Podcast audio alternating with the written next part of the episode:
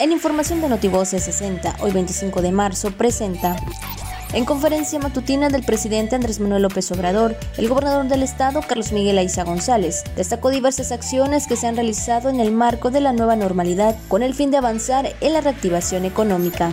El presidente Andrés Manuel López Obrador señaló que existen condiciones para que en abril inicien las clases presenciales, con el protocolo que acordaron con autoridades federales de salud y educación.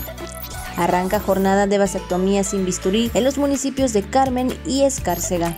Inauguró Victoria Damas de Aiza exposición de vestuario por el vigésimo aniversario del Carnaval de Personas con Discapacidad.